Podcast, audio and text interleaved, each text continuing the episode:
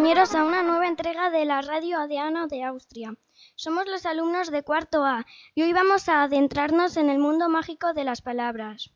¿Os habéis dado cuenta de que con las mismas palabras cada persona puede contar historias muy distintas? En eso consiste la magia de la palabra. Las historias aquí contadas son pura ficción de nuestras cabecitas pensantes. Todo parecido con la realidad será pura coincidencia. Era así una vez Flick el duende. Hace mucho tiempo en un bosque vivía un duende llamado Flick. Él vivía en un árbol seco. Era divertidísimo. Tenía tobogán, un tobogán grandísimo. Siempre estaba con sus mascotas que eran un cerdo negro que se llamaba Tapper. Cuando se iba a comer, a las 3.59 comía carne asada. Cuando terminaba se limpiaba con una hoja. Luego se fue a duchar a un manantial. Luego se secó y se fue a casa.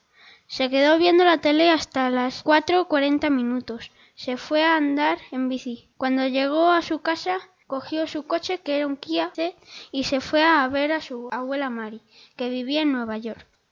Cuando llegó, llamó al timbre y abrió la puerta y dijo Buenos días, abuela. ¿Qué tal, Flick? Muy bien. ¿Y tú? Genial.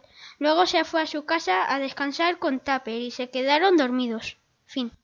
El duende. Hace mucho, mucho tiempo vivía un pequeño duende. Su casa estaba debajo de un árbol y de seguridad a un cerdo con el ayudante el perro. El perro se llamaba Duco y el cerdo se llamaba Marrano. Un día se fueron a pasear al río Duero, pero el perro se tiró con el cerdo y no sabía nadar.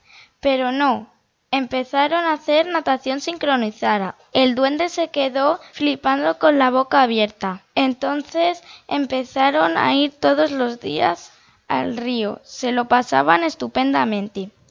Solo iban por las tardes y por la mañana estaban en el bosque jugando. Se lo pasaban pipa. Los grandes amigos. Érase una vez un duende que se llamaba Climbo que estaba paseando por el bosque y se encontró un cerdo y, se, y le llamó Climbo. Le puso ese nombre porque su padre se llamaba así, pero falleció cuando él era pequeño. Solo quedaba su madre y sus tres hermanos mayores.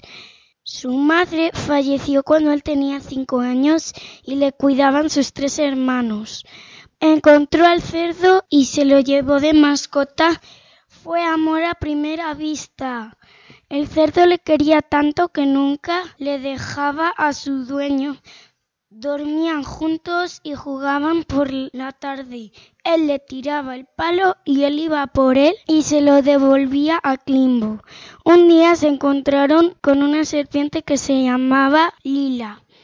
Era buena, no picaba Climbo ni a Blimbo porque eran amigos. Además, la serpiente los conocía de toda la vida. Así que dijo, me voy a vivir con vosotros. A ellos les gustó la idea, se fue a vivir con ellos. Al mes estaban como en casa, ya acostumbrados todos a los ruidos de los otros. Al año ya estaban como si estuviesen toda su vida viviendo juntos. Ah, y comían lo mismo de siempre. No porque uno comiera una cosa el otro lo mismo. No comen lo mismo pero siguen siendo amigos. Fin.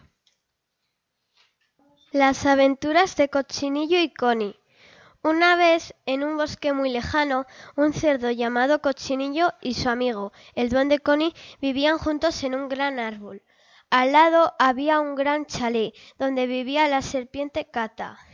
Era una gran amiga de Cochinillo y de Connie, pero era muy competitiva.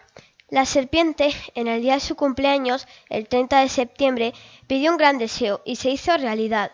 El deseo de la gran serpiente era matar a un gran y malvado monstruo.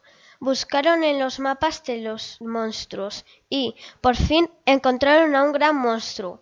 Cuando llegaron a la cueva, Cata, Cochinillo y Connie vieron un gran cartel muy divertido que creían que era una gran trampa, pero no era así. Entraron en la cueva con mucho cuidado y encontraron al gran monstruo, pero vieron que de malvado no era nada y se hicieron muy buenos amigos. Un desastre total.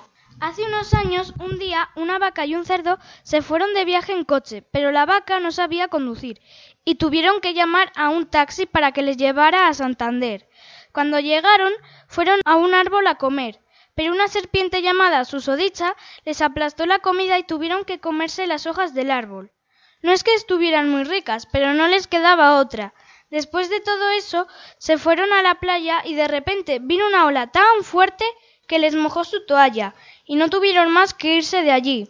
Se tuvieron que volver y por el camino se encontraron a una señora diciendo Vengan y compren una entrada. La vaca Josefina y el cerdo Ojos de Pollo ya no tenían ganas, y en el cristal de su coche apareció su sodicha, y entró. Mordió a Josefina y a Ojos de Pollo. Se hicieron sus esclavos, y su sodicha vivió feliz y comió perdices. Desastre natural.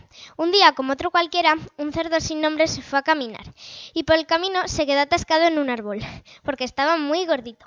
Y de repente vino una vaca también sin nombre que se estaba sacando el carnet de conducir y se chocó contra el árbol. Y lógicamente el cerdo se cayó dentro del árbol. Entonces ahora era más difícil sacarlo. Y llamaron a una hoja llamada ojera. Pero la hoja no dio más que problemas y también se quedó atascada en el árbol. La vaca decidió meterse para ayudarles, pero también se quedó atascada y el profesor de la autoescuela animal ya se había ido. Así que se pusieron a cavar y debajo del árbol encontraron una ciudad perdida y la llamaron hojatronco y se quedaron allá a vivir. Y todos vivieron felices menos la hojojera que fue aplastada por el cerdo ese mismo día. Fin. Hasta aquí nuestra magia hecha literatura. Nos oímos muy pronto en la nueva entrega de Cuarto A en la Radio Diana de Austria.